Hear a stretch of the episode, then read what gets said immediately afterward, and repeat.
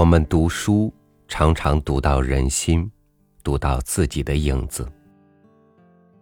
与您分享博尔赫斯的文章《艾玛宗祠》。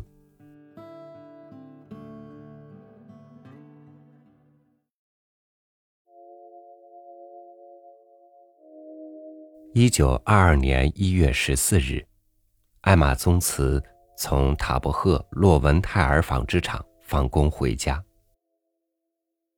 发现门厅地上有封信，是从巴西寄来的。他立刻就想到，大概他父亲已经不在人世了。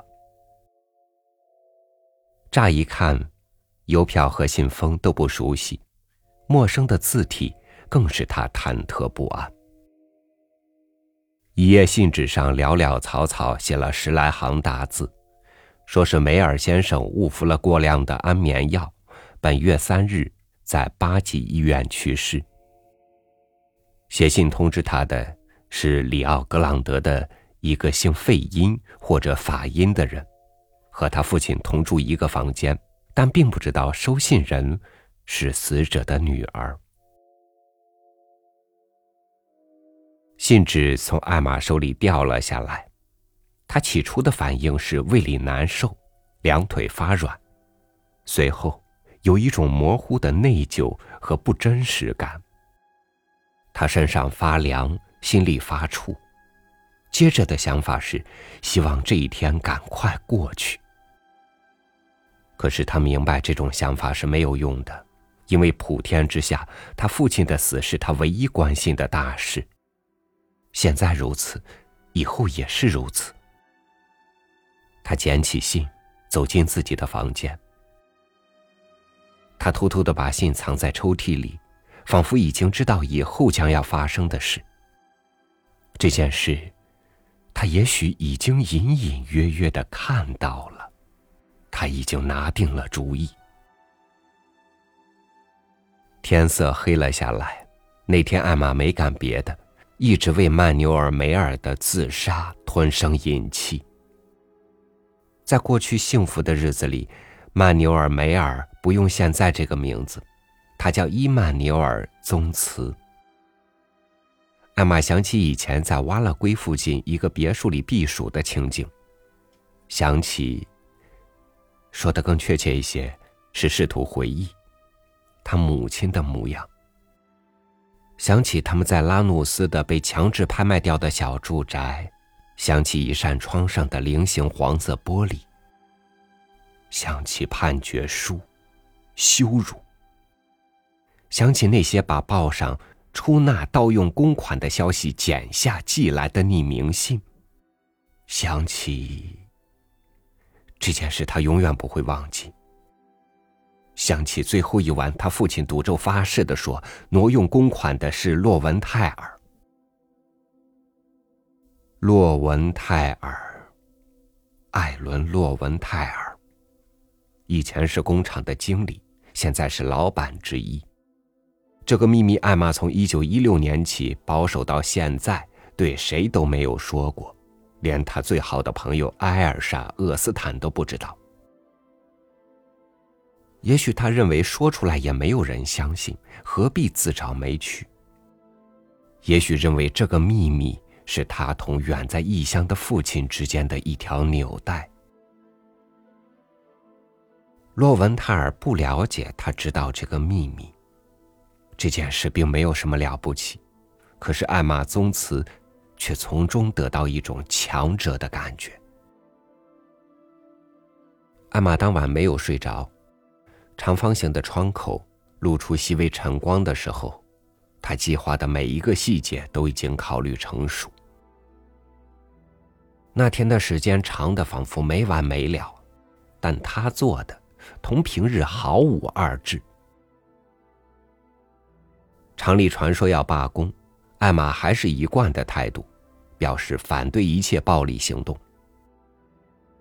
六点下班，他和阿尔莎。到一个有健身房和游泳池的妇女俱乐部去。他们登记加入。艾玛自报姓名时重说了一遍，把字母一个个的拼出来。核对时，人家在他罕见的性上开了一些庸俗的玩笑，他敷衍了两句。他同艾尔莎和克朗夫斯姐妹中最小的一个讨论星期天下午要去哪家电影院，话题又转到了男朋友。谁也不指望艾玛在这个问题上会插嘴。四月份他就满十九岁了，但是男人们仍旧使他产生一种几乎是病态的恐惧心理。回家后。他做了一个木薯淀粉汤和一些蔬菜，早早的吃了晚饭，上床便睡。事情发生的前一天，十五日，星期五，就这样忙忙碌碌、平平淡淡的过去了。星期六，他急躁的醒来，是急躁，不是不安，还有一种。终于等到了那一天，松了一口气的奇特的感觉。他不需要策划想象了，再过几小时就可以直截了当的采取行动。他在新闻报上看到，从瑞典马尔默来的北极星号轮船今晚在三号码头起舷。他打电话给洛文泰尔，暗示说他有一些关于罢工的消息想告诉他。不想让别的工人知道，答应傍晚去办公室找他。他说话声音颤抖，很符合告密者的身份。那天上午没有什么别的事情值得一提。艾玛工作到十二点，跟阿尔莎和帕尔拉克朗夫斯谈妥了星期天上街的安排。午饭后，他躺在床上，合着眼，把已经安排好的计划重温一遍。他认为计划的最后阶段没有第一阶段那么可怕，他一定能尝到胜利和伸张正义的乐趣。突然间，他惊慌的从床上起来，跑到五斗柜前，拉开抽屉，法院的信在米尔顿·希尔斯的照片下面，是他前天晚上藏起来的，肯定不会有人发现。他又看了一遍。然后把它撕了。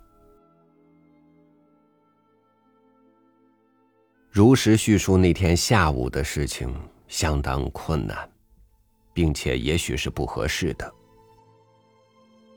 地狱的属性之一在于它的不真实，这一属性使他的可怖似乎有所减轻，但也可能加强。一件连当事人几乎都不相信自己会干出来的事情，怎么能使别人信以为真呢？艾玛宗此如今不愿回忆的当时混淆不清的短暂的紊乱，怎么能讲得条理分明？阿玛住在里尼埃路阿尔马格罗附近，我们只知道那天下午他到港口去过。也许在一条声名狼藉的七月大街上，橱窗里的镜子把他反映的光怪陆离，霓虹灯把他照耀的五光十色，贪婪的眼光使他感到自己似乎一丝不挂。但是更合乎情理的猜测是，他开头在漫不经心的人群中徘徊，并没有引起注意。他走进两三家酒吧。看别的女人干那一行当有什么规矩，怎么谈交易？他终于碰到了北极星号上的船员。有一个很年轻，他怕自己会惹起他的怜惜温存。还有一个身材可能比他都矮，一副粗野的样子，他却认为合适。这一来。厌恶的心情就不至于打折扣了。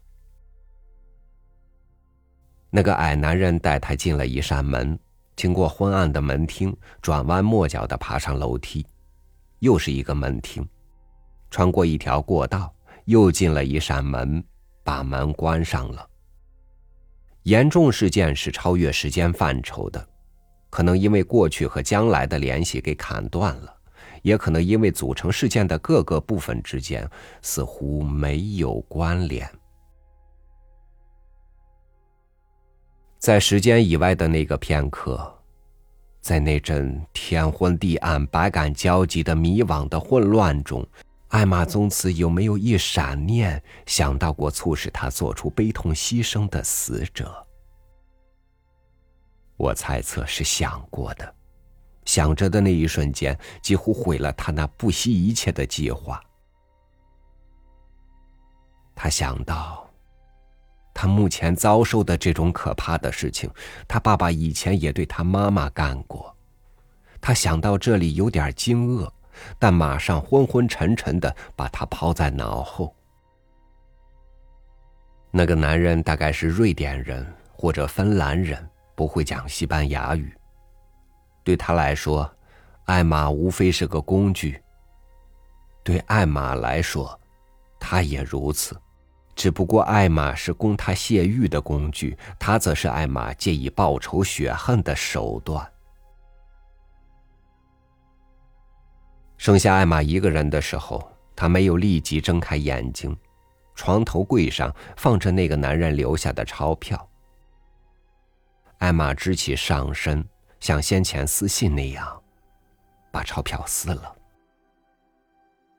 毁掉钱币和扔掉面包一样。是造孽的，艾玛立刻有点后悔。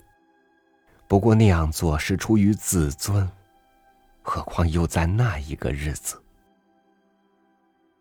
由于身体受到糟蹋而引起的悲哀和恶心淹没了恐惧，悲哀和恶心的感觉缠住他不放，但他还是慢慢的起来，穿好衣服。房间里一片灰暗。黄昏最后一抹光线也消失了。艾玛出去的时候，谁都不会看清他。他在街角搭上一辆往西开的无轨电车，按照预定的计划，他坐到最前排的位置，以免有人看见他的脸。街上的行人和车辆没精打采的来来往往，并不了解他刚才的经历。他心里稍稍踏实一些。他经过的几个街区，房屋开始低矮，灯火也不那么明亮了。随看随望，没有什么印象。最后在华纳斯街口下车。说来也怪，原先的疲乏竟变成了力量。因为这时候要求他全神贯注的实现目前冒险的细节，顾不上去想刚才和以后的事情。艾伦·洛文泰尔在大家面前是个一本正经的人，只是少数几个亲密的朋友才知道他爱财如命。他单身，住在工厂楼上，工厂在郊区，附近比较偏僻，因此他怕强盗。工厂院子里养了一条大狗，他书桌的抽屉里经常放着一支手枪。这件事谁都知道。去年他的老婆死了。当时他也煞有介事的哭了几场，但真能使他动情的还是金钱。他暗自惭愧的是，自己挣钱的本领不及守财的才能。他十分虔诚，认为自己和上帝定有一个秘密契约，只要他祷告、忏悔，干了再缺德的事，也不会受到惩罚。他秃头、肥胖。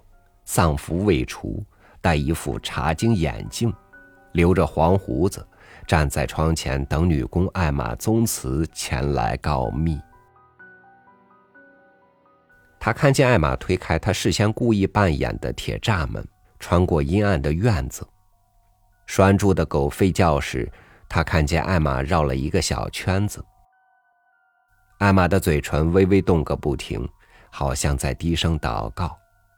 他不厌其烦的重复着洛文塔尔先生毙命前将要听到的那句话。事情的发展同艾玛宗祠预料的却不一样。打从昨天一清早开始，他在心目中预演了好多次，用手枪牢牢对准，逼那个卑鄙的家伙交代他卑鄙的罪行。然后说出自己大胆的策略，用这个策略让上帝的公理战胜人世的公理，最后，照着洛文泰尔胸口一枪，就决定了他的命运。然而，事情的经过并不是这样的。见了艾伦·洛文泰尔，艾玛固然急于替父亲报仇，但更急于惩罚的是由于要报仇才蒙受的糟蹋。经过那一场穷凶极恶的凌辱之后，他非杀死洛文泰尔不可。此外，他没有时间来一套戏剧性的表演。他怯生生的坐着，讲了一些抱歉的话，像告密者那样要求洛文泰尔做出严守秘密的保证。透露了几个人的姓名，提到另外几个人，然后显得十分害怕的样子，住口说不下去了。他请洛文泰尔去弄杯水给他喝。洛文泰尔不太相信他竟会怕到这种程度。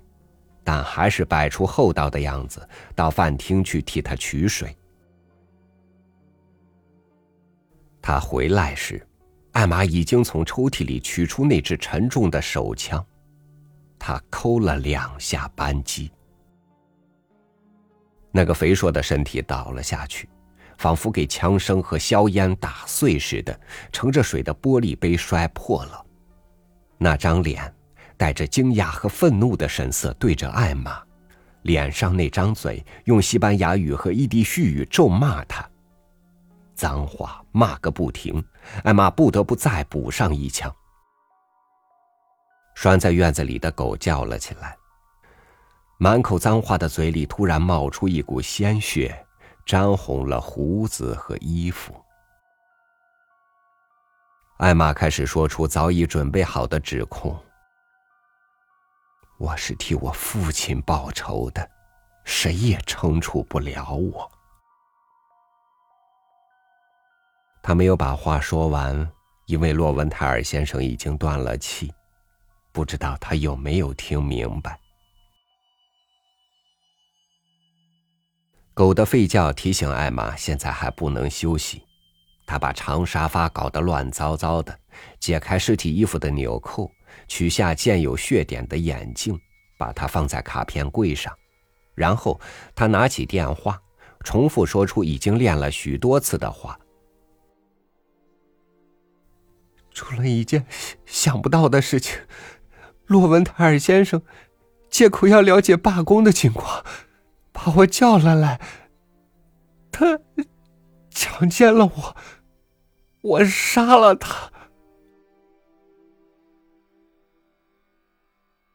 这件事确实难以想象，但是不容人们不信，因为事实俱在。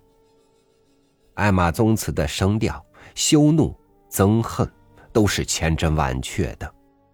他确实也受到了糟蹋，虚假的只是背景情况、时间和一两个名字。